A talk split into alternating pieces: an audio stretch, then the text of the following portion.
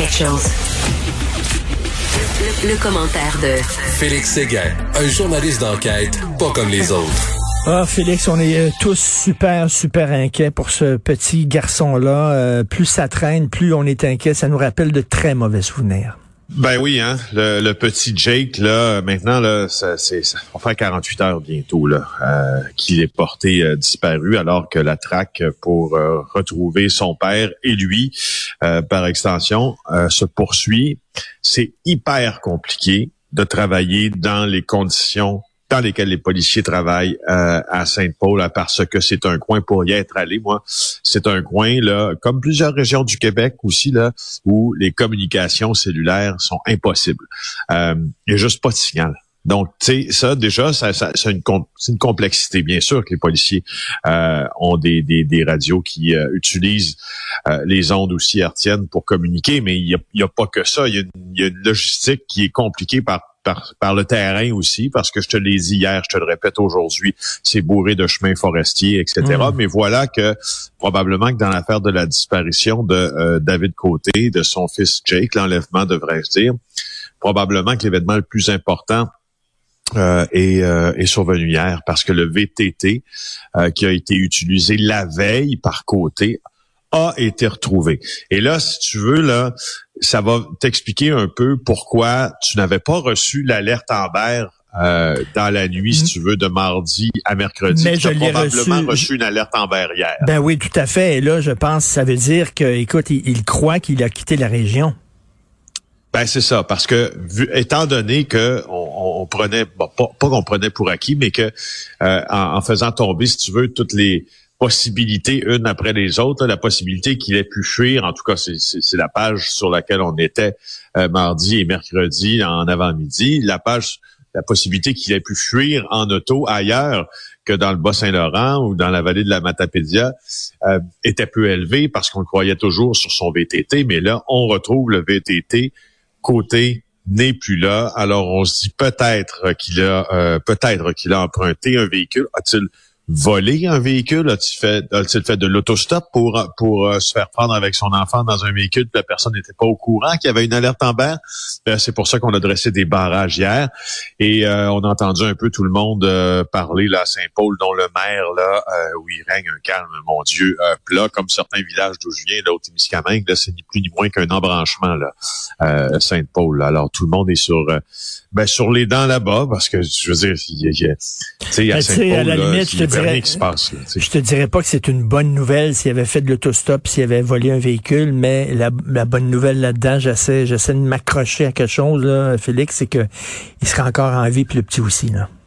On s'accroche ben là, c'est ce que je, oui, oui, tu sais, je veux dire, euh, si, euh, si, euh, si on n'est pas croyant, c'est le temps de l'être. Euh, je veux dire, puis si on si on, croit pas quelque chose de supérieur à nous, c'est le temps d'y, c'est le temps de de, de s'abandonner à, à, tout ça pour que pour que souhaiter qu'il arrive pas de mal à cet enfant-là. Nos enfants ne nous appartiennent pas ne nous appartiennent pas. On est là pour les accompagner. comme oui. dirait ma tante Alice. Oui, on est là pour les accompagner, pour en faire des adultes. Puis après ça, ils s'en vont puis ils mènent leur vie. C'est pas nos enfants, c'est pas à nous. Mm. Notre femme nous appartient pas. Christy, il va falloir à un moment donné que les gars se rendent ça dans la tête. Euh, écoute, une journée à Montréal sans coup de feu est une journée perdue. Donc, euh, il y en a eu d'autres. Ouais, hier on a gagné à peu près deux journées en une parce que euh, en fin d'après-midi à Rivière-des-Prairies, il y a eu une, une fusillade, mais mon Dieu, c'est une vingtaine de coups de feu là, selon les informations qui sont entrées hier de, de gens qui sont très très au courant, qui sont sur le terrain dans ce dossier-là. Une vingtaine de coups de feu en fin d'après-midi quartier résidentiel, maison familiale, les enfants arrivent de l'école, certains font du vélo dehors. Euh, alors t'imagines, les conséquences n'ont pas été funestes comme le triple assassinat de Rivière-des-Prairies, mais quand même, au coin des 54e avenue et 3e rue, il y a eu cette, euh, cette, cette, explosion de coups de feu. Euh, et voilà, on, y a, écoute, la, la victime, là, a évité les coups de feu parce qu'il y a évidemment quelqu'un qui était visé dans ça en se réfugiant au domicile d'un membre de sa famille. On voit la photo sur le site du journal de Montréal ce matin. La vitre a éclaté. Et puis les trois suspects ont 19, 22 et 23 ans. Ils voulaient fuir en véhicule, sauf que Ils ont fait un accident avec le véhicule. Donc, ils ont continué leur fuite à pied. Qu'est-ce qui est arrivé? Ils ont été arrêtés. Ils sont bien connus de la police. Euh, ça, c'est peut-être la bonne nouvelle. Il y, en a peut-être qui vont se faire sonner des cloches un peu puis dire, écoute, travaille toi avec nous autres plutôt que de tirer dans la moi, moi, je demande, je demande l'aide de la mafia italienne. Allez mettre, allez mettre de l'ordre là-dedans, là. allez les menacer en disant, vous allez vous calmer, sinon, là, on va vous mettre du plomb dans la tête, là.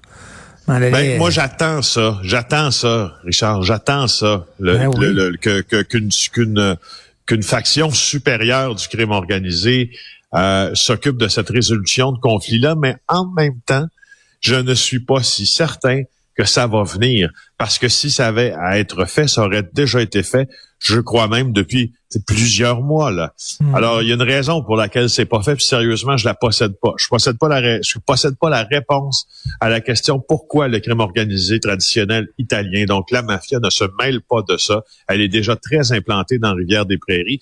Alors quand on pose la question, ils ont perdu leur autorité? Ils ont, ils ont perdu leur autorité complètement, non? Ben non, ils n'ont pas perdu leur autorité complètement. Alors, tu sais, quand tu poses la question pourquoi ils s'en mêlent pas, ben, dans la réponse, il doit bien y avoir quelque chose comme il doit y avoir une raison pour laquelle pour laquelle ils s'en mêlent pas. Est-ce que ça les sert? Tout ça, moi je pense que non. Mais peut-être que je me trompe aussi. C'est que c'est, c'est, c'est multidimensionnel le crime organisé. J'essaie de comprendre en ben appelant plein plein de gens, Richard, mais je te jure, je vais arriver à comprendre. Non, non, puis euh, écoute, euh, j'ai hâte qu'on s'en reparle. Et en terminant, Joe Rogan, euh, qui aurait la COVID, pour ceux qui connaissent pas Joe Rogan, si tu, je sais que bon, c'est probablement le, l'animateur de balado le plus célèbre au monde. C'est-tu un coucou? C'est-tu un complotiste, ce gars-là? Ben moi j'ai j'ai écouté un peu la balado de Joe c'est Joe Rogan Experience là c'est la balado que, que, que des millions de personnes écoutent comme tu le dis. Euh, je suis pas très je suis pas très séduit moi par le style d'animation de, de, de Joe Rogan bien que il y a des concepts intéressants dans ce qu'il fait mais il héberge ce qu'on peut dire minimalement le basé sur des faits puis sur des invités qui se présentent à son émission. Il accueille euh, pas mal de coucous. Euh, et pas mal de coucous qui véhiculent des thèses de coucou aussi. Alors, euh, tu sais, tu vois, c'est un, c'est un gars qui fait 100 millions de dollars là avec sa balado, mais il y a beaucoup, il s'attire beaucoup de critiques là parce que ils offrent cette plateforme-là à certaines théories du complot, à certaines certaines désinformations. Euh, et euh, tu vois, il a même suggéré que les jeunes n'avaient pas besoin d'être vaccinés contre ben la COVID-19 là. Il s'est fait ramasser pour ça. Là. Alors, euh, il s'est excusé après. Là, donc, il a dit, ah, c'est vrai, je suis pas une autorité là-dedans. Mais c'est pas une autorité là-dedans, ferme ta gueule. En tout cas, bref. Euh, exact, c'est ça. Exact. Et d'ailleurs, en, terminant, en terminant, mon cher, mon cher Félix, en parlant de conspirationnistes, laissez les enfants tranquilles. Oh my God. As-tu as-tu entendu le sonore du, du complotiste qui se fait ramasser par le parent? As-tu entendu ça, Richard? Pas celui-là, non. Moi, tu, je veux dire que je vais te citer au texte, OK? Donc, quand on fait référence évidemment là, à une rentrée qui a été gâchée par euh, des complotistes là, dans une école primaire de l'Anaudière, il y a des, des, euh, des, conspirationnistes qui ont manifesté. Là, il y a des parents qui se disent mais voyons, qui, ont la même réaction que toi, laisser les enfants tranquilles, ma, foi du bon Dieu, lâchez-les. Et là, le conspirationniste ont son mégaphone et il se fait apostropher par un parent en disant voyons ça a-tu de l'allure ce que tu es en train de faire là pense à nos enfants tout ça puis le conspirationniste écrit dans son mégaphone oh je suis désolé l'organisateur nous avait pas dit que c'était une école Aïe, aïe, aïe, aïe, aïe, aïe, aïe, aïe, aïe, aïe, aïe. OK. Oh là là. Ça, c'est des pogos hein, qui sont pas ben ben congé. T'as vu celui qui s'est fait arrêter, celui qui s'est livré à la police, là, il a l'air du Doc Mayou sur, euh, sur un double espresso. Vraiment. Oui, c'est ça, exactement. un Doc Mayou qui, euh, qui joue de la sitar dans The Mamas and the Papas. Oui, oui, puis qui a mis ses doigts, qui a mis ses doigts dans, dans, dans, la plug, là, dans le mur. Merci beaucoup, Félix. On se reparle demain. Salut.